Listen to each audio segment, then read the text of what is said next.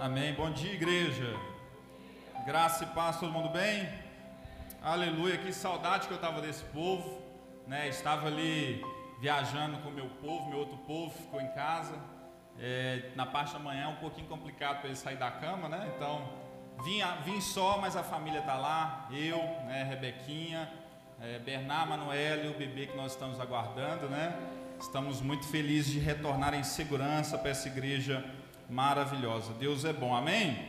E o pouquinho que eu estive fora, meus irmãos, eu falo com vocês que nós precisamos nos desintoxicar. É uma coisa muito doida, né? Não sei quem já foi em Caldas Novas. Quem que já foi em Caldas Novas? Deixa eu ver. Ó, oh, uma galera já foi. Caldas Novas, na realidade, quando eu era mais novo, eu olhava para aquele lugar e falava: não, é cidade de velho, só vai velho para lá, nunca vi preparavam os ônibus né, de turismo e os ônibus cheios de velho e tudo mais. Eu falava, o que, que é isso? Mas eu fui para lá e eu achei normal, ou seja, eu fiquei velho. Estou num bonde também do velho. E eu gostei, a cidade maravilhosa. Estávamos lá curtindo com a família durante uma semana. Né? Encontrei até com o nosso irmão Jonathan lá, mais uns outros irmãos e tempo maravilhoso. Né? Então hoje nós vamos aqui aprofundar na palavra. Eu confesso para vocês que neste período ali onde eu estava meditando, buscando aquilo que é do Senhor para ministrar para a igreja, era como se fosse um quebra-cabeça, e não estava casando, as informações não estavam casando. Eu falei, Deus, mas o que está acontecendo? É de mim, é do Senhor, tira o que é de mim e coloca somente o que é do Senhor. E na hora que eu estava aqui nessa manhã, durante esses louvores, e eu, e eu assim, eu confesso, meus irmãos, que por mais que eu acompanhe a minha família na parte da noite, eu gosto de estar aqui pela manhã. Para amanhã eu acho um trem maravilhoso, porque Imagine só você está entregando as suas primeiras horas para o Senhor. É diferente, meu irmão. Você sente um ambiente de adoração diferente. Seus ouvidos estão sensíveis.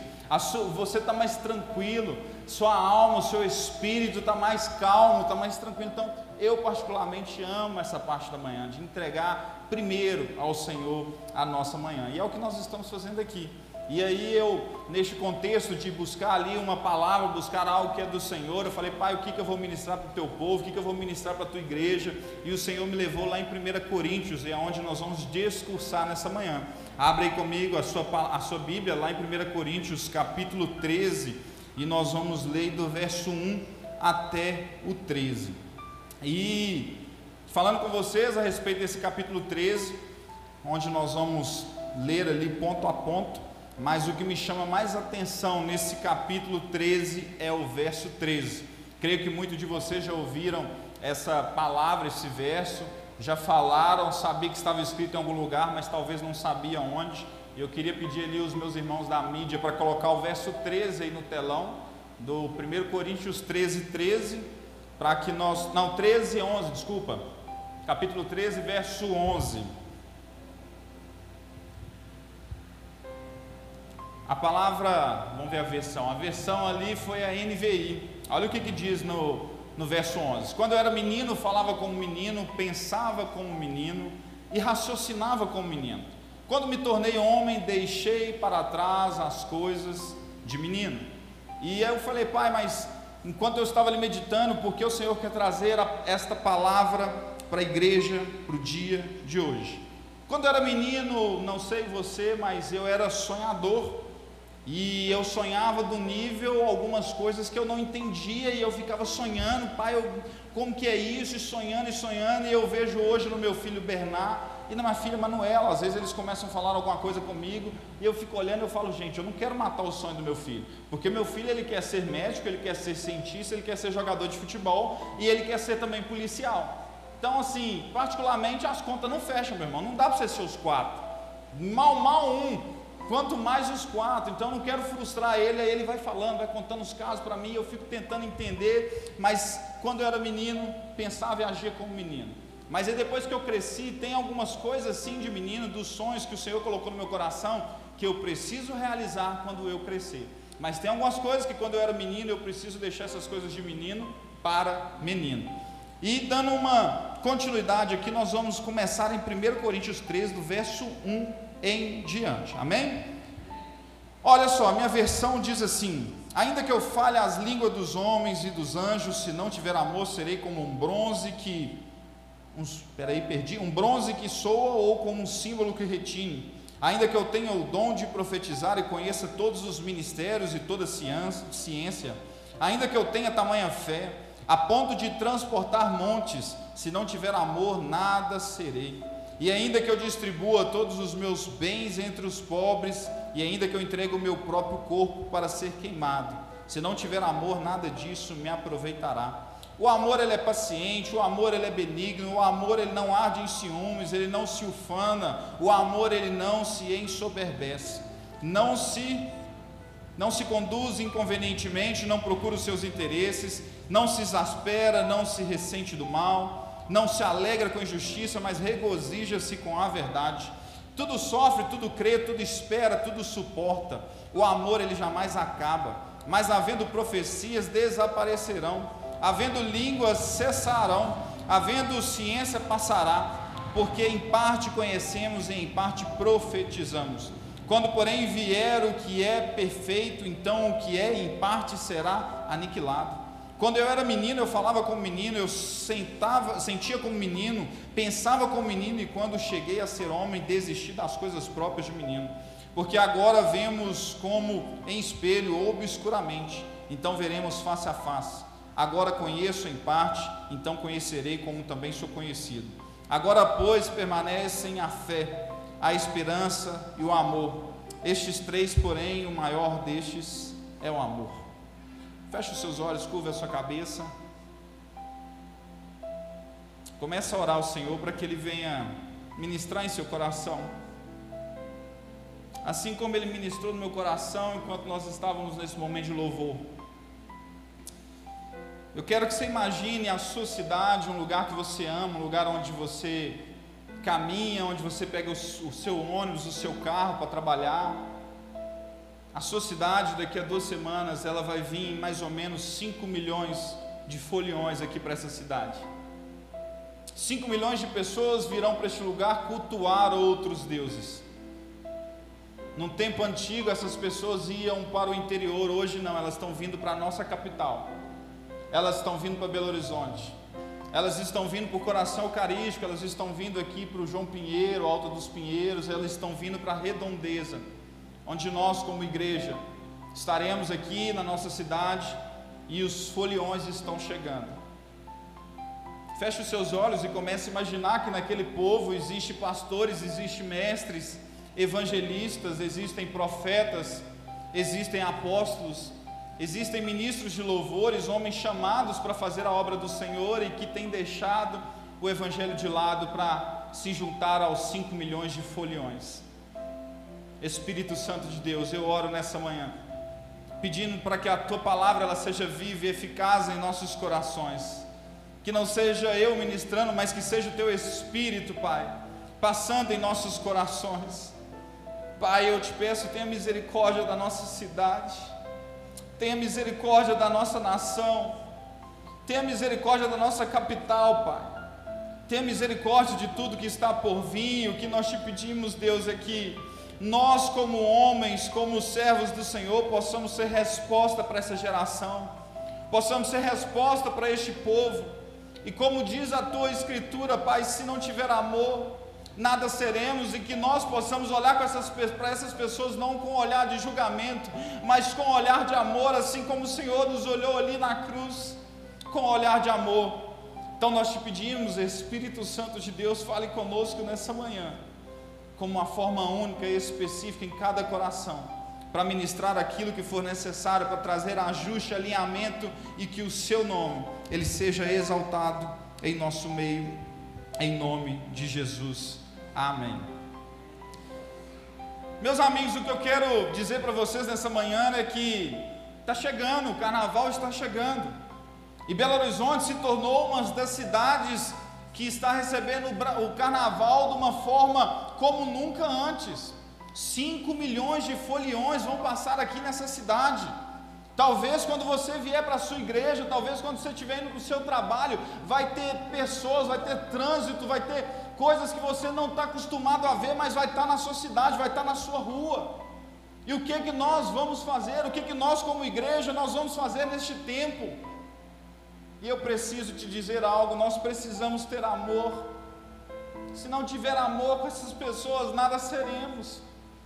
Sabe, meu olhar, às vezes a gente quer julgar, mas nós precisamos ter amor, igreja.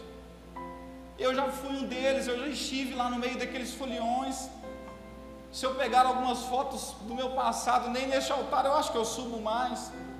Um vestido de mulher, outro vestido de bebê com somente fralda, outro de banhista, outro de super-herói. Eu, eu que vos falo, eu que estou aqui neste altar. Eu quero te dizer que quando Paulo escreve esta carta a Corinto, ele escreve ali daquela igreja de Éfeso, ele vivendo aquele tempo, ele escreve para aquele povo, e quando ele inicia o texto, ele fala para a igreja, ele não fala para líderes, ele fala para a igreja. E nessa manhã eu venho aqui com muito amor falar para a igreja, igreja, vamos ter amor com essas pessoas. Qual que vai ser a nossa reação mediante aquilo que nós vamos ver com os nossos próprios olhos? Eu estive recentemente em outro país e eu me recordo de não conhecer muito bem aquele lugar e, vi, e todo o caminho que eu fazia era pelo Google Maps. E no momento que eu estava caminhando, eu ia igual uma barata tonta, como se eu tivesse com uma bússola. E minha família atrás de mim, eu vira direita, vira esquerda, mal mal falava a língua daquele país. E quando eu cheguei num certo lugar, estava acontecendo uma parada gay, uma parada gay, LGBTQIA+, e assim sucessivamente. Quando eu vi aquele lugar, eu com apenas duas crianças, minha esposa, os meus olhos se espantaram. Eu não sabia o que eu ia fazer, eu simplesmente olhei aquela situação falei: Deus, tenha misericórdia desse povo. Olhei para os meus filhos, óbvio que eu não queria que meus filhos vissem aquilo, óbvio que eu não queria que meus filhos vissem homem vestido de mulher, óbvio que eu não queria ver mulher beijando na boca de outra mulher, óbvio que eu não queria ver isso, e muito menos os meus filhos. Simplesmente eu virei para eles: Filhos, abaixem a cabeça. Aí eles, papai, mas por que abaixem a cabeça? E segue o papai. Eu quero dizer para vocês nessa manhã: abaixem a cabeça, peguem na mão de Deus, sigam o Senhor, que Ele vai dar a direção correta para cada um de nós. Para cada um de nós, o que, é que nós vamos fazer, mas nós não podemos julgar com óleo de condenação, porque aquele que talvez você vai julgar, talvez certamente no futuro o Senhor vai trazer ele de certa forma que vai estar igual como eu estou aqui hoje, trazendo uma palavra para vocês. Então tenha misericórdia deste povo. Não sei porque eu estou muito emotivo, mas é, é, quando o Espírito Santo pega é algo que a gente não consegue segurar. Mas quando Paulo escreve essa carta a Coríntios, ele simplesmente ele recebe algumas notícias de como andava aquela igreja. E como andava aquela igreja? Aquela igreja ela estava acontecendo um momento de divisão. O povo, cada um estava indo para um lado, o povo estava achando que eles eram dono do próprio nariz deles. O povo ali que viveu praticamente dois anos com Paulo, o povo que estava ali no, diante de ensinamentos de Paulo, um homem muito inteligente, um homem de tamanha fé, um homem onde ele andava, milagres acontecia. O povo aprendia a palavra de Deus através de Paulo. Sabe o que aconteceu? Paulo saiu, Paulo viajou para suas viagens missionárias. Certamente ele recebe uma carta falando da situação atual da igreja de Corinto. E quando ele recebe aquela carta da igreja de Corinto, ele fica provavelmente abismado, porque aquele lugar onde ele congregava, onde ele estava durante dois anos, aquele lugar estava dividido. Meu irmão, me permita dizer, mas eu vejo lagoinhas se desfazendo, lagoinhas mudando de placa, igrejas mudando, preocupando talvez com o próprio umbigo, e a nossa cidade vai receber 5 milhões de foliões nós estamos talvez perdidos, preocupados com o que está acontecendo no nosso umbigo, mas nós estamos esquecendo de uma cidade que Deus colocou na nossa mão. Nós talvez estamos preocupados com aquilo que é nosso, talvez o que é nossas finanças, o que é os nossos recursos, o que é a nossa casa, o nosso apartamento, o nosso emprego, mas Deus nos instituiu aqui nessa cidade. É o momento, meu irmão, que nós precisamos nos avaliar se nós temos pagado um preço de oração pelo nosso povo, se nós temos buscado o Senhor em primeiro lugar em nossas vidas, se nós temos renunciado aquilo que tem tomado e roubado o nosso tempo. Eu fui olhar recentemente o tempo em que eu tinha ficado nas redes sociais, eu tinha ficado aproximadamente uma hora e meio deslizando o meu dedo, passando de telas em telas, passando de plataforma em plataforma. Desinstalei o Instagram, comecei a mexer no Facebook. Desinstalei o Facebook, comecei a mexer no Trends. Desinstalei o Trends, comecei a mexer no Twitter. Falei, misericórdia, aí eu desinstalei todos e falei, meu Deus, tem algo de errado comigo, porque se eu estou buscando mais essas plataformas, não estou buscando oração, não estou buscando um tempo de preparação, não estou buscando um tempo de leitura, se eu não estou buscando um tempo de jejum, tem algo de errado comigo. Eu preciso que você se avalie, igreja. Eu preciso, assim como Paulo falou, rei, hey, não perca o amor. Não perca o amor pelas Escrituras, não perca o amor pelo Evangelho, não perca o amor por Jesus, porque Ele até o fim, morte de cruz, pregado no madeira, Ele olhou para vocês e Ele os amou primeiro. Ele amou cada um de vocês primeiro. O Espírito Santo de Deus amou cada um de nós primeiro. O problema de Corinto, houve três tipos de problema ali. A primeira foi divisões. O que, é que tem acontecido no meio do nosso povo? Divisões. Como divisões, haviam vários grupos, começaram dentro de uma igreja a ter grupos separados. Uns significam, uns falavam que eram os cristãos, que eles não precisavam de apoio de homem, que eles não precisavam de direção de homens, que eles não precisavam ali de homens para o guiá-los, eles tinham simplesmente Cristo para guiar, guiar eles. Então não tinha líder, não tinha direção era simplesmente eles falavam: não, nós somos um povo livre, nós fazemos o que nós queremos. Eles se, eles se diziam os espirituais, oravam em línguas, oravam, oravam em línguas, mas não tinham interpretação. Quando um ia profetizar, não somente um, todos começavam a profetizar. Imagina um povo, muitas pessoas orando em línguas, mas aí na hora de começar a profetizar, eu com o microfone, chega cinco, seis e cada um vai profetizando coisas diferentes. O povo por si só querendo caminhar do jeito deles. Houve também naquele, naquele tempo problemas doutrinários. O que é um problema doutrinário? As pessoas não aceitavam a doutrina daquela igreja, a doutrina que era estabelecida, que foi estabelecida anteriormente naquele lugar. Cada um começou a fazer aquilo que era necessário para eles, aquilo que era bom para eles. É como se no tempo de hoje o pastor subisse aqui e falava com vocês: olha, a partir de hoje nós não vamos fazer isso mais. Mas aí levanta um povo e fala: não, isso está errado. O outro: não, isso não está certo. E aí cada um começa a fazer aquilo que é interessante para o umbigo deles. Naquele tempo, naquela igreja onde o apóstolo Paulo passou durante dois anos, milagres, curas, maravilhas, ensinamentos da palavra, aquele povo estava dividido. Havia também, naquele mesmo lugar, problemas morais. Qual que era o problema moral? Meu irmão, era como se eu tivesse aqui com o Jonathan, comprasse um carro do Jonathan, depois eu falasse, ah, Jonathan, não vou te pagar porque a forma que você me vendeu o carro não foi uma forma ideal. Aí praticamente o Jonathan falou, não, você tem que me pagar. E aí passa uma semana, eu falo, ah, então você vai ver comigo é na justiça, você vai ver comigo é na polícia, eu vou resolver da minha forma. Os próprios irmãos do mesmo corpo, na igreja onde Paulo passou dois anos, onde teve cura, maravilhas, milagre, manifestação de Deus, os irmãos estavam estavam brigando, tendo contenda com eles mesmos. Olha a distração da igreja de Corinto. E quando nós estudamos a respeito daquela cidade, Corinto era um lugar de navegação, onde os povos, quando chegavam, as embarcações paravam naquele lugar. E aí, quando eles paravam ali, eles iam se, iam se divertir naquela cidade. Corinto era um lugar também conhecido como um ambiente de prostituição. Eu não sei se você já viu a França. Quando você está ali na França, parece que quando você caminha na avenida, as janelas ficam todas acesas e a prostituição rola solto. Tem lugares que nós caminhamos que nós vemos a prostituição rolando solto. Eu não sei se você, durante o, o momento da minha ministração, se você tem avaliado Belo Horizonte. Avalie Belo Horizonte, irmão. É um tempo de a gente avaliar a nossa cidade. E Corinto estava dividido, um, um contestando o outro. Nesse problema moral, sabe o que estava acontecendo na igreja de Corinto? Um irmão da própria igreja estava tendo caso com a madrasta. Está na Bíblia.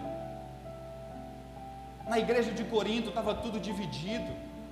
As pessoas estavam olhando para o seu próprio umbigo e faltando amor. Eu fico pensando Paulo pegando ali aquela carta, lendo aquilo e vendo o que estava acontecendo naquele lugar e falando: Meu Deus, o que está acontecendo com o meu povo? O que está acontecendo com aquele povo que eu vivi? e a igreja de Corinto estava passando por isso.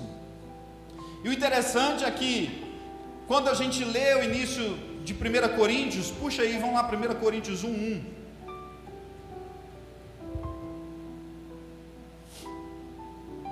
Olha o que que Paulo começa a carta dele. Se nós pegarmos outras cartas, 1 Timóteo, outras cartas que Paulo escreveu, nós vamos ver Paulo escrevendo para aquele povo. Mas olha no início, ele fala: Paulo, chamado pela vontade de Deus para ser apóstolo de Jesus Cristo, e o irmão Sóstenes, ou seja, o irmão Sóstenes estava com ele. Verso 2: A igreja de Deus que está em Corinto, aos santificados em Cristo Jesus, chamado para ser santos, com todos os que estão em todo lugar, invocam o nome do Senhor Jesus Cristo, Senhor deles e nosso graça a vós outros e paz da parte de Deus, nosso Pai, e do Senhor Jesus Cristo.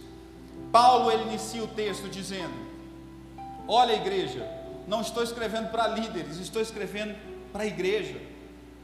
Eu quero dizer que a igreja, às vezes a gente confunde, a igreja ela não é estabelecida por paredes, ela não é estabelecida por templo, ela não é estabelecida por telhado, por ar-condicionado, por objeto que vocês estão vendo aos seus redores. A igreja é estabelecida por pessoas. E quando Paulo escreve para pessoas, quando ele escreve a igreja, automaticamente ele está escrevendo para pessoas. Se você está aqui nessa manhã, o que o Espírito Santo de Deus quer falar é com as pessoas. Nós precisamos nos avaliar se está faltando amor, se está tendo contenda, se está tendo divisões, se está tendo talvez blasfêmia do Evangelho se está tendo algo ali que está nos afastando de viver aquilo que o Senhor nos chamou para fazer. Eu não sei você, mas eu, quando eu leio esse texto, eu, Wander, eu comecei a me, me ficar envergonhado.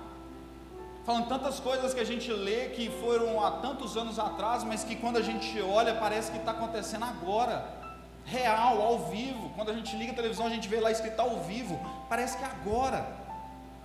E dando continuidade, olha no verso 4: Sempre dou graças a meu Deus a vosso respeito, a propósito da sua graça, que, que vos foi dada em Cristo Jesus, porque em tudo fostes enriquecidos nele, em toda palavra e em todo o conhecimento, assim como o testemunho de Cristo tem sido confirmado em vós, de maneira que não vos falte nenhum dom, aguardando vós a revelação do nosso Senhor Jesus Cristo o que, que eles falam com a igreja de Corinto? Olha só, não falta nenhum dom. Eu estou vendo, tem dom, está acontecendo dom. Aquilo que eu coloquei na mão de cada um, que é um dom, um presente, tem, está acontecendo, mas está tendo divisão. Mas no 8 ele confirma: olha, qual também vos confirmará até o fim, para seres irrepreensíveis no dia de nosso Senhor Jesus. Fiel é Deus, pelo qual fossem chamados à comunhão de seu Filho Jesus Cristo, nosso Senhor. Se nós estamos aqui nessa manhã, nós estamos na comunhão de Jesus Cristo, porque fomos chamados, para que fomos chamados, por isso nós estamos aqui. Nós cantamos agora pouco a honra, a glória, tudo pertence a Ele. Se eu e você nós estamos aqui nessa manhã, meu irmão, tudo pertence a Ele. Rogo-vos, irmãos, verso 10, pelo nome de nosso Senhor Jesus Cristo, que faleis toda a mesma coisa e que não haja entre vós divisões. Paulo grita praticamente nesse trecho que não haja divisões, que não haja contendas. Eu não sei você se já está participando de algum ministério, mas tivemos uma reunião aqui ontem esses últimos dias temos falado a respeito da visão da nossa igreja como um todo. E o pastor trouxe muito bem falando a respeito da visão de que ele não tem interesse em ter as tuas mãos, mas o interesse da igreja como um todo é ter o seu coração. E para alimentar um coração, meu irmão, um coração que pulsa sangue, um coração que verdadeiramente não é de pedra, mas é de carne, é somente através do amor, que é o que nós lemos aqui. Olha, pode perder tudo, mas não perca o amor. O amor é o bem mais importante. Olha, tem a esperança, tem sim. Olha, tem a fé, tem sim. Mas não percam o amor. O amor é o mais importante. Eu estou na Lagoinha, glória a Deus. Eu estou caminhando em ministério, glória a Deus. Ah, eu quero dar o meu coração, glória a Deus. Mas olha só, Você pode até dar o seu coração, mas se não tiver amor, seu coração está no lugar errado. Seu coração nem lá está, está uma pedra lá de todo tamanho, seu coração não está lá. Eu preciso dar é o meu amor, eu preciso fazer é com o meu amor, eu preciso toda vez que eu colocar a mão é com o meu amor, não é só com o meu coração, porque para o coração bombear, o amor é necessário. Dando continuidade, que não haja divisões, onde nós lemos aqui no verso 10. Antes sejais inteiramente unidos na mesma disposição mental e no mesmo parecer, pois a vosso respeito, meus irmãos, irmãos, eu fui informado pelos da casa de Chloe de que há contendas entre vós. Paulo recebe através da casa de Chloe que há contendas naquela igreja em que ele caminhava. Verso 12: Refiro-me ao fato de cada um de vós dizer: Eu sou de Paulo eu sou de Apolo, ah, eu sou de Cefas, ah, eu sou de Cristo. Acaso Cristo está dividido? Foi Paulo crucificado em favor de vós, ou fostes porventura batizados em nome de Paulo? O que ele quer dizer é: olha, não tem a ver com quem que batizou, não tem a ver que foi o pastor Carlos que batizou, não tem a ver com Keto, não tem a ver com Kenny, não tem a ver com John, não tem a ver, nós estamos falando com Cristo. E sobre Cristo não há divisão, e a primeira instituição dele é a palavra de Deus. Se tiver fora da palavra, irmão, sai fora que é pecado. Mas se tiver na palavra, meu irmão, é bênção. Dou graças a Deus, porque a nenhum de vós batizei, exceto Crispo e Galo. Ele traz uma referência de duas pessoas em que ele batizou naquele lugar. Verso 15: Para que ninguém diga que fostes batizados em meu nome Batizei também na casa de Estéfanos, além destes. Não me lembro se batizei algum outro. 17. Porque não me enviou Cristo para batizar, mas para pregar o Evangelho. Não com sabedoria de palavra, para que não, não se não anule a cruz de Cristo. Paulo diz: olha, a sabedoria sim ela é importante, mas não em sabedoria em palavras, mas do Espírito, do Evangelho, da cruz de Cristo. Eu não posso anular aquilo que o Senhor me chamou para fazer. Porque quando eu olho para a cruz, eu consigo ver imperfeições. Voltando ali no capítulo 13, volta lá. Nós lemos a respeito ali no verso 12, falando: olha, porque agora vemos como um espelho obscuramente, então veremos face a face.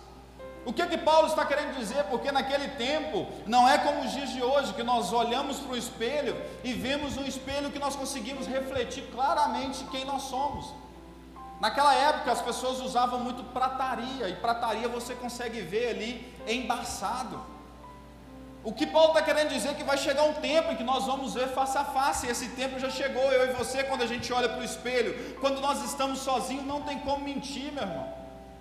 Eu sei dos meus defeitos, eu sei que eu preciso melhorar, eu sei dos meus pecados, eu sei que eu preciso renunciar. Quando eu olho para o meu espelho, quando eu olho face a face, eu vejo o que eu preciso fazer. E Paulo adverte aquela igreja: nós precisamos ser uma igreja que façam coisas de pessoas maduras. Onde há divisão, existem pessoas imaturas. Onde há contenda, existem pessoas imaturas. Porque por mais que você não concorde, por mais que talvez você ache que não vai dar certo, se você está debaixo de uma visão, você tem que seguir aquela visão. Ah, quem vai seguir? Quem tem maturidade. Quem não tem maturidade, meu irmão, vai embora. Quem não tem maturidade não tem jeito, acaba indo embora mesmo. Falar, ah, não, isso não é para mim. Ah, dessa forma que foi falado, para mim não é legal. Ah, foi muito, muito estranho, foi muito grosso. Ah, não foi legal, não gostei, vou embora. Quem não tem maturidade age dessa forma, simplesmente abandona o Evangelho. E o que nós estamos falando é que a igreja de Corinto precisava de maturidade. E maturidade tem a ver com homem, tem a ver com mulher, não tem a ver com menino e menina. Aquele tempo era um tempo para homem, um tempo para mulher, e o tempo que eu e você estamos vivendo hoje é um tempo para homem, um tempo para mulher, um tempo para nós nos posicionarmos, não como menino, mas como homens e como mulheres. Menino, ele não quer responsabilidade. Menino, a única coisa que ele quer é brincar. Menino, se você fala alguma coisa com ele, ele não, não quero. Quando minha esposa e eu estávamos conversando a respeito de termos nosso terceiro filho, Claro que nós olhamos talvez a circunstância e começamos a ficar até com medo, falando, nossa, mas o governo, ah, o dólar, ah, mudou mais um, mudou mais outro, ah, meu trabalho é inconstante, ah, mas se eu fosse concursado seria melhor para mim ter mais um filho, ah, mas se eu fosse filho de não sei quem, talvez seria melhor para mim ter mais um filho. Eu quero te dizer, homem e mulher não tem medo de responsabilidade. Se o Senhor te deu um filho, você vai sustentar. Se o Senhor te deu dois filhos, você vai sustentar. Se Ele te deu três, você vai sustentar. Se Ele te deu quatro, você vai sustentar, meu irmão. Por meio dele, não por meio de você, não tenha medo. Chegou o tempo dos meninos ficarem para trás, agora é o tempo dos homens e das mulheres se revelarem. É o tempo da igreja, dos homens e das mulheres se revelarem. Tempo de menino já passou. Ah, porque eu não dou conta de um menino. Dona Dolores, você criou quantos filhos, Dona Dolores? Fala bem alto aí para mim te ouvir. Três filhos. Quem mais tem mais filhos aqui? Deixa eu ver, além de três. Olha para você ver, irmão. Três filhos. Kenin tem quantos irmãos? Kenin tem seis irmãos. Quem tem mais irmãos aqui? Deixa eu ver. Quantos irmãos, querido? Nove com vocês? Quantos irmãos você tem? Sete irmãos? Quantos irmãos? Quanto? Que isso, meu Deus, ali, ali pegou pesado. 15. 15 irmãos. Deus sustentou todos eles, sim ou não, Alexandre? 14 vivos, um morto, mas o morto não significa. O morto significa servir o Senhor? Não está morto, está na glória, irmão. O que eu quero te dizer, que o Senhor tem nos chamados, homens e mulheres, para esse tempo. Não tenha medo. Menino tem medo, homem não. Quando eu era menino, eu lembro muito bem que eu olhava no espelho e via talvez o meu futuro tudo embaçado, falando: Senhor, o que, vai ser de mim? Ah, pai, eu quero filho. Ah, Senhor, eu quero ter três meninos, quero ter dois meninos, quero, quero ter filhos. Eu amava, eu amo criança até hoje. E quando a minha esposa estava a respeito, nós conversando sobre isso, ah, vamos ter filhos, vamos ter o terceiro, não vai, tal, tal, tal. Meus filhos orando, pai, eu quero irmão, pai, eu quero irmã. A menina, pai, eu quero irmão, quero irmão. Eu falei, Uai. aí eu, a Rebeca juntou, olhamos um para o outro, falou, vamos ter, vamos ter, amém. Abri uma boca, praticamente duas semanas já tinha o menino já. Rápido. Ou seja, eu estava retardando aquilo que já era para ter acontecido. Eu quero te dizer, meu irmão, não vai faltar nada. Fica tranquilo. Não vai faltar nada. O Senhor está cuidando de nós, o Senhor está cuidando da sua igreja. E eu conversava com a Rebeca e falava: Meu Deus, nossa, eu fico vendo às vezes as pessoas têm medo. Por que tem medo, gente? Por causa disso, porque ainda está vendo com a visão de menino. Visão de menina a gente vê embaçado, mas visão de homem a gente vê claramente. Quando a visão de homem está estabelecida, quando a visão da mulher está estabelecida, nós conseguimos ver claramente. Mas quando é de menino, está embaçado. Quando é de menino, começa a embaçar quando eu vejo o governo, começa a embaçar quando eu vejo o dólar, começa a embaçar quando eu vejo o euro, começa a embaçar quando meu vizinho vai para os Estados Unidos e eu fico, começa a embaçar quando talvez o meu vizinho começa a ficar rico e eu não fico. Aí você fala, meu Deus, eu estou vendo o quê? Com a visão embaçada. Eu preciso nessa manhã que a visão de homens e de mulheres seja estabelecida conforme o Senhor te criou. Que a partir do momento que você começar a olhar com os olhos que o Senhor te criou. Ah, meu filho, vai ter um filho, vai ter dois filhos, vai ter três filhos, vai ter quatro filhos, cinco filhos, e assim sucessivamente. A Manura, eu fico, minha menininha, eu fico impressionado com ela, porque menina é um negócio. Menino não gosta de responsabilidade. Menino não quer responsabilidade. Menino quer brincar. E lá em casa eu que faço sucos geralmente. E então eu costumo fazer suco de limão, a gente ama suco de limão. E ali eu ensinei tanto ela e o Bernardo para fazer. Acabou, meus, meus queridos. Ela queria fazer o suco de limão todo dia. Não, eu faço, eu faço, eu faço. Tá bom, mano. Aí era briga entre o Bernardo e a Manuela para fazer o suco de limão. Ah, eu quero fazer, não, eu quero fazer, eu quero fazer. Aí eu tinha que um dia era um, um dia era outro. A gente ia fazendo isso. Até passar um dia que nós falamos: olha, vamos fazer o seguinte, já que a gente toma sempre suco de limão, Manuela vai fazer o suco da parte da manhã e o Bernardo vai fazer o suco da parte da noite. Combinado? Gerou obrigação. Pergunta se alguém quer fazer suco não quer fazer suco, porque é obrigação. E isso que tem acontecido com a nossa igreja, isso tem acontecido com o nosso povo, isso que tem acontecido comigo e com você. Nós não queremos obrigação. Quando é uma aventura, ah, vou fazer ali, ah, bacana, tranquilo. Mas quando vem a obrigação, não quero, não, meu irmão. Não quero. Visão embaçada. Deus, em nome de Jesus, tira essa visão embaçada nossa, Pai. Tira essa visão nossa que não está enxergando é nada, que nós estamos com medo, nós estamos achando que as contas vão nos engolir. Nós temos um Deus que é dono de todas as coisas, dono do ouro, dono da prata. Nós temos um Deus que é dono de todas as coisas. E a responsabilidade, irmão, é o que vai separar os meninos dos homens. A responsabilidade é que vai separar os imaturos dos maduros. E o que, que acontece quando eu sou um homem ou uma mulher que começo a evidenciar a minha maturidade? É através do nascer de novo. Onde Nicodemos questiona Jesus, Jesus, como é a respeito de nascer de novo? Ser uma nova criatura. E Jesus responde ele muito bem, dizendo: "Não, não é sobre nascer na barriga, no ventre, não é sobre isso não é sobre nova criatura, novas atitudes, novas ações. O velho homem ficou para trás, agora é o novo homem. E o que, que eu preciso evidenciar o novo homem? As ações que eu fazia no passado eu não faço mais. A partir de agora eu faço as novas coisas. Por quê? Porque eu tenho o Espírito Santo de Deus que fala comigo todos os dias. Tudo que eu venho fazendo, o Espírito Santo ele vai sussurrar ao meu ouvido: olha, não faz isso, está errado. Olha, não faz aquilo, está errado. Antes eu roubava, eu não roubo mais. Antes eu matava, eu não mato mais. Essa é a evidência de uma nova criatura. E porque eu iniciei o meu texto falando a respeito do amor? Porque aquele que a gente vai ver na folia, talvez ele pode roubar, talvez ele pode matar. Mas se a gente olhar com os olhares de amor, no futuro, meu irmão, ele será uma nova criatura. Novas atitudes, não roubava, não roubava, mas agora não vai roubar mais. Tinha vários relacionamentos, agora não vai ter relacionamento mais. Eu conheci um homem que, conversando com ele, ele me contou e falou: Cara, eu tinha uma amante, eu tinha, ele estava num processo ali que ia terminar com ela, 25 anos. Como que o cara conseguiu 25 anos ter uma amante? Primeiro, ele é ninja, segundo, ele é corajoso. 25 anos ele vivendo dessa forma. E ele foi falou comigo, falou assim, ó oh, Wanda, escuta algo, estou chegando. E quando eu chegar, a primeira coisa que eu vou fazer é renunciar a isso, cara. Isso não vai me seguir mais. É renúncia, o evangelho é renúncia. Eu lembro do meu irmão, que foi um dos primeiros a converter lá em casa.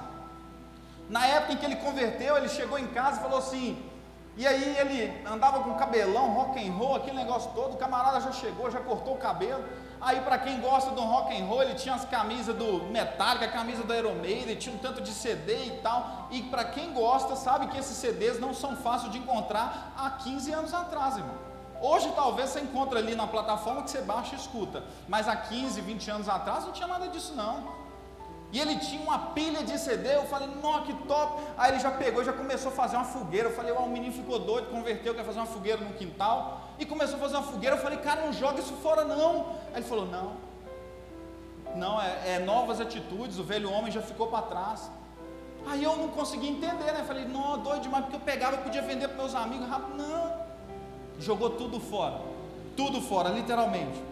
E eu falava assim, gente, mas o que, que esse cara está arrumando? As atitudes velhas de menino têm que ficar para trás. As atitudes do passado têm que ficar para trás. Deus precisa de homens e de mulheres maduras para esse tempo.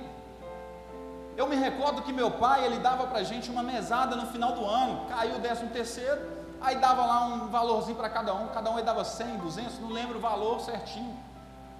Eu lembro que quando eu peguei aquele dinheiro, eu falei assim, não, tô rico. Aí eu, novo, falei, mãe, como é que vai para o centro de BH? Ela, uai, você pega um ônibus aqui, na época eu morava em Betim, 70, na época, nem lembro o nome do ônibus que era, mas você pega um ônibus aqui, desce no centro, chega lá, qualquer um que você perguntar onde é que é a loja tal, vai te falar. Aí eu falei, tá bom, mãe, mas eu quero ir numa loja que meus meninos lá, os meninos lá da escola falou que chamou EAPOC. Como é que é? Não, chega lá, você falou EAPOC. Peguei o dinheiro, enchi o bolso, fui para EAPOC, meu irmão. Peguei o ônibus, Cheguei lá naquele lugar e fui comprando. Comprei calça, comprei blusa, comprei tênis e estava me achando rei naquele lugar. Menino fazendo coisas de menino. Primeiro, eu estava num lugar que só vendia pirataria, para começar. Comprando aquele tanto de pirataria, comprando aquele tanto de coisa.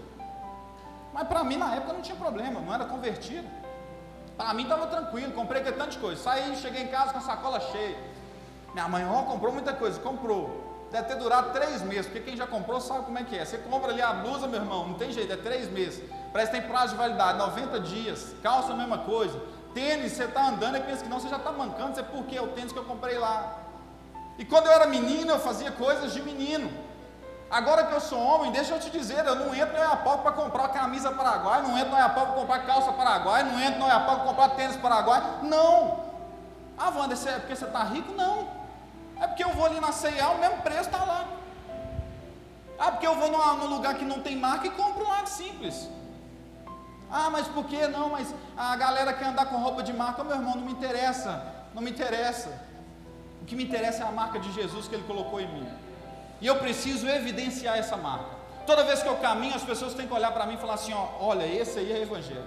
Olha, esse aí é crente mesmo. Olha, esse aí não mexe com nada de errado, não. Olha, esse daí jogou tudo fora. Esse aí tem história para contar. E eu quero dizer para vocês que eu tive um ápice da minha vida como, como esposo da Rebeca. Porque nós, nós passamos o, o, em janeiro agora com a família dela, e a família dela, meu irmão, é de uma congregação, pensa num povo assim, é, como que eu posso dizer, uma doutrina assim, né, forte. E é o povo de lá, irmão. Lá o negócio é tudo certinho mesmo. E aí eu, né, sempre naquele meio e tudo mais, e sempre era, na família dela tem alguns pastores, e na hora da oração somente os pastores oravam, irmão. Era fato, o outro não podia orar, não. Na hora de comer, todo mundo esperava, o pastor lá estava na piscina, ô, oh, vamos orar. Ele saía da piscina, colocava a camisa, às vezes até no banheiro antes, bebia uma água e nós lá, com cara de taxa, esperando ele chegar. E ele chegava, e quando ele chegava, ele orava e depois a gente podia comer. Era sempre assim. Para quem cresceu aí né, num lar evangélico sabe muito bem como que é, e era sempre assim. E quando foi em janeiro agora, eu normalmente, vamos orar, vamos, juntou todo mundo na mesa, eu lá como não quer nada, parei do lado. Aí ele virou para mim, ele me chama pelo meu apelido, né? Meu apelido é Bivolt, depois eu te conto essa história em outra ministração. Mas aí ele virou para mim e falou assim, ô Bivolt, você dá a honra de orar por nós? Eu, ó, oh, eu ah. Falei, eu? É. Falei, será uma honra, será um prazer. Eu, eu ainda estava meio desconjuntado, fiquei até meio assim, falei, meu irmão, mas sabe por que eu estou te contando isso? Porque eu preciso evidenciar o Evangelho. Eu não estou criticando eles porque se eles estão debaixo daquela doutrina, porque é necessário eles estarem debaixo daquela doutrina. Mas eu quero te dizer que um lugar onde o Bivolt andava com roupa paraguaia, o Bivolt era todo avacaiado, o Bivolt era um alcotra, o Bivolt quando eu comecei a minha ministração andava de fralda, o Bivolt no carnaval andava de vestido de mulher, ele estava no meio de uma família religiosa, tendo a honra, falando: olha, agora você ora para a gente poder almoçar. Eu quero dizer que chegou o seu tempo de você ter um olhar, não um olhar de prataria, com vidro embaçado, com espelho embaçado, mas uma visão clara daquilo que o Senhor quer para a sua vida. Chegou o tempo, igreja. Chegou o tempo da gente se posicionar, olhar de amor, olhar para o irmão e falar assim: você está indo pular o carnaval, não tem problema não, mas deixa eu te dizer, eu te amo. Jesus te ama, Ele pagou um preço muito alto por você. Jesus te ama. E ontem eu fui carregar uns negócios, a, a, a, a Val não está aí com o Anderson. A gente ganhou uma cômoda, eu fui buscar a cômoda. Aí quando. Aqui acaba 11 horas, meio 10 e meia, como é que de manhã eu não estou vindo muito? Meio-dia acaba, amém, glória a Deus. E aí eu, lembro que eu fui buscar uma cômoda, peguei a cômoda e tinha um rapaz que nos ajudou a transportar aquela cômoda. Aí eu peguei, olhei para ele assim, já que ele né, teve, tomou todo aquele seu tempo, peguei, enfiei a mão no bolso ali peguei um dinheiro, dei ele, aí que pegou ele, nossa, obrigado. Mas você sabe para onde que vai esse dinheiro? Eu falei, ah é? Vai para lá? Falei, não, deixa eu falar um negócio para você. Se você gastar esse dinheiro com bebida, você vai ter uma dor de barriga que você nunca mais vai esquecer. Você vai ter um revertério que você nunca mais vai esquecer. Aí ele olhou assustado assim e falei, vai, vai ter. E ó, ó, eis que te digo. Não sei o que, que ele fez com o dinheiro, mas chegou um tempo da gente olhar e na hora de for corrigir, nós temos que corrigir. Na hora de olhar com um olhar de amor e falar com palavras de amor, nós vamos falar com palavras de amor. Mas na hora de posicionar, sabe na hora que seu filho que não congrega na igreja, na hora que seu parente não congrega na igreja, que não está firmado, ele vira e fala assim: Ah, mãe, estou indo para o carnaval, ah, pai, estou indo para o carnaval, ah, irmão, estou indo para o carnaval. Você olha para ele e você fala: Olha, você pode até ir, mas deixa eu te dizer algo: Jesus te ama, ele pagou um preço muito alto por você. Você pode até ir, e Ele vai te guardar. Eu oro, minha oração é que Ele vai te guardar, te livrar de todo mal. Mas Ele está com saudade de você. Começa a liberar a palavra profética para essas pessoas. Começa a falar o tanto que Jesus ama eles. Chegou o tempo da gente exalar o amor de Cristo. Verso 13: Quando eu era menino, ao verso 11, né? Quando eu era menino, falava como menino, sentia como menino, pensava como menino. Quando cheguei a ser homem, desistir das coisas próprias de menino. Tem coisas que Deus vai nos liberar sim quando nós somos menino ou quando você era menino. Tem promessas que Deus liberou sobre a sua vida quando você era menino ou quando você estava no ventre da sua mãe. Eu não sei uma, as mulheres que geraram filhos, dificilmente ela vai colocar a mão. Hoje tá, o negócio está meio perturbado, mas dificilmente colocaria a mão na, na barriga, né? E começava a falar coisas ruins para aquela criança. Não. Uma mãe que ama, ela começa a falar coisas boas. Ela começa a profetizar coisas boas. Ela começa a falar assim: olha, essa criança quando nascer, ela vai receber isso, olha, ela vai ser um pastor, olha, ela vai pregar, olha, ela vai ter casa, olha, ela vai ter carro, ela vai ter uma família grande, uma família abençoada. A gente costuma fazer isso. Eu falo com você porque eu estou vivendo a gestação novamente. Eu já, já coloco a mãozinha na barriga da Rebeca quando ela deixa, aí eu coloco lá e começo a falar: olha, essa criança vai ser uma bênção, essa criança vai ser isso, essa criança vai ser aquilo.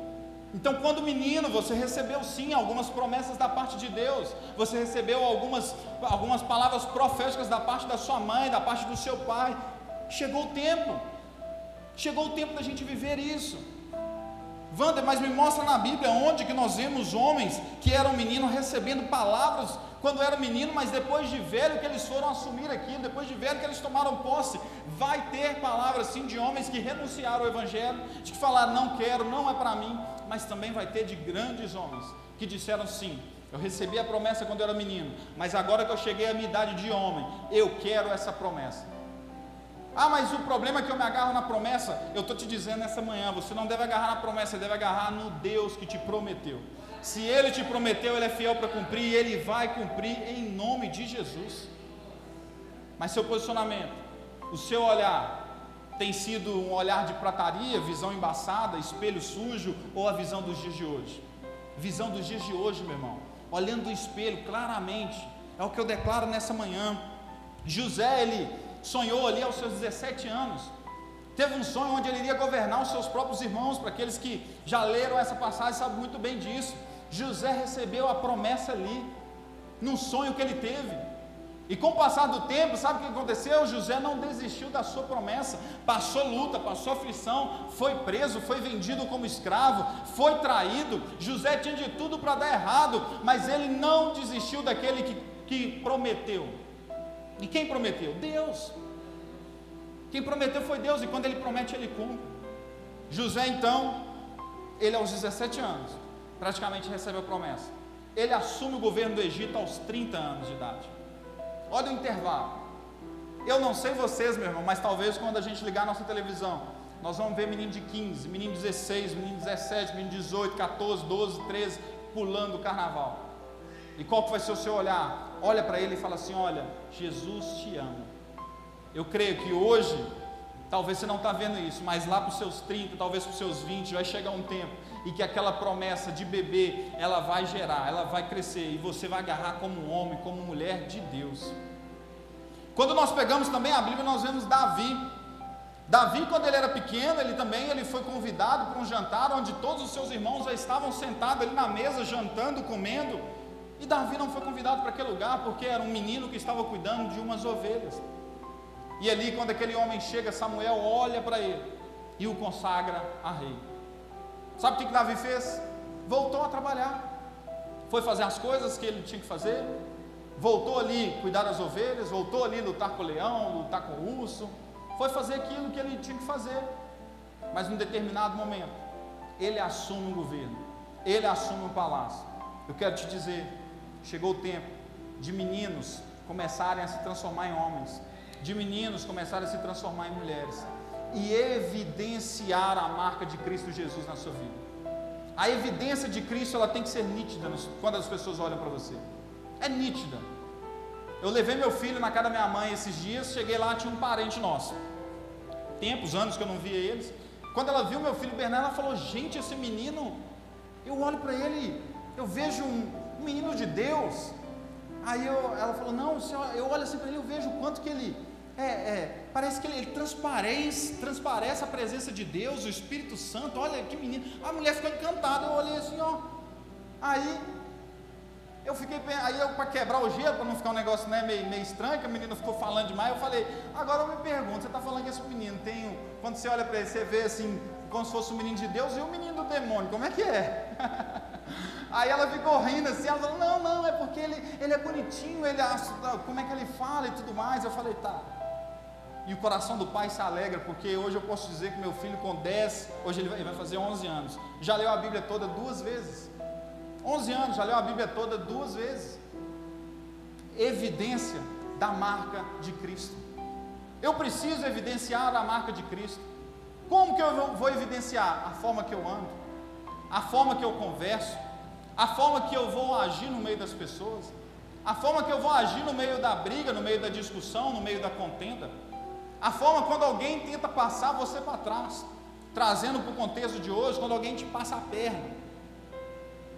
É ali que eu vou evidenciar a marca de Cristo Jesus. Samuel foi um outro que a Ana, ela chorava, ela clamava, ela queria um filho. E ela falava: Senhor, quando essa criança chegar, eu vou te entregar essa criança. Vou te devolver essa criança, porque esse é o Senhor que me dá. Eu vou te devolver. Então chegou um tempo em que a Ana, ela teve sim um filho chamado Samuel. E quando esse filho nasceu, ela pegou aquela criança e devolveu ao Senhor. Falou, falou Deus, essa criança é sua. Com o passar dos anos, Samuel era um homem que ele tinha mais moral do que os próprios reis naquele lugar. Tanto que quando aquele povo queria estabelecer um rei naquela nação, eles não foram em nenhum outro lugar, eles chegaram no Samuel, um profeta, um homem de Deus, falaram: Samuel, nós precisamos de um rei. Eu quero dizer, quando o menino, promessa de menino, mas quando o homem agarrou as promessas de um homem. Chegou o tempo, igreja, vamos agarrar as promessas de um homem. Quando a gente olha Moisés, Moisés ele foi lançado num cesto. E naquele cesto, talvez você acha que Moisés foi jogado ali para simplesmente ele morrer, não aquele cesto foi passado com tanto carinho, foi passado um de betume, foi passado um outro negócio que chama pés, foi, foi dado todo um tratamento naquele cesto para que Moisés não morresse. Foi lançado como um bebê, mas depois ele veio como um libertador. Foi lançado como um bebê inocente que mal mal pensava, mas quando ele voltou, ele voltou como um homem, como um libertador daquele povo. Quantos aqui Quantos aqui querem libertar esse povo dessa, dessas folias? Quantos, quantos aqui querem libertar 5 milhões e meio de foliões no carnaval? Olha, eu era menino, mas agora eu sou homem. As coisas de menino ficaram para trás. O espelho embaçado para mim não serve mais. Agora eu vejo com os olhos que o Senhor me chamou para ver. Queria chamar para você ficar de pé.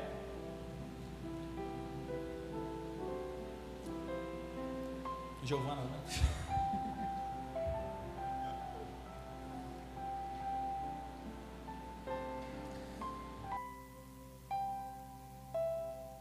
iniciou. Para quem não está sabendo, tá, Giovana? 2024 já iniciou. e com isso, nós temos muitas coisas para fazer. Mas com o que? Com olhar de menino ou com olhar de homem? E eu quero te perguntar para onde vai o seu nível de maturidade. Ah, meu nível está assim. Quando eu olhava dois anos atrás, meu nível era assim. Você tem que sair do nível que você está hoje. Você tem que sair do nível que você está hoje. Vander, eu sei que o que você pregou aí é uma palavra bacana, gerou um negócio dentro de mim, que eu fiquei feliz, fiquei alegre. Quer te dizer, meu irmão, chegou o tempo de você se posicionar como um homem. Menino não quer relacionamento. Menino quer brincar. Menino, ele não quer participar de nada. Menino, ele quer ficar na dele. Menino, ele quer pegar as coisinhas dele e brincar. Mas o homem de verdade chega um tempo que ele precisa se posicionar. E eu declaro sobre a sua vida que esse tempo já chegou. Verso 12: Porque agora vemos como um espelho obscuramente, então veremos face a face. Agora conheço em parte, então conhecerei como também sou conhecido. Chegou o tempo de você, como diz esse verso, conhecerei como Se você é um homem de Deus ou se você é um homem do diabo, como diz a, uma parente minha. Chegou o tempo de nós falarmos: olha, eu sou um homem de Deus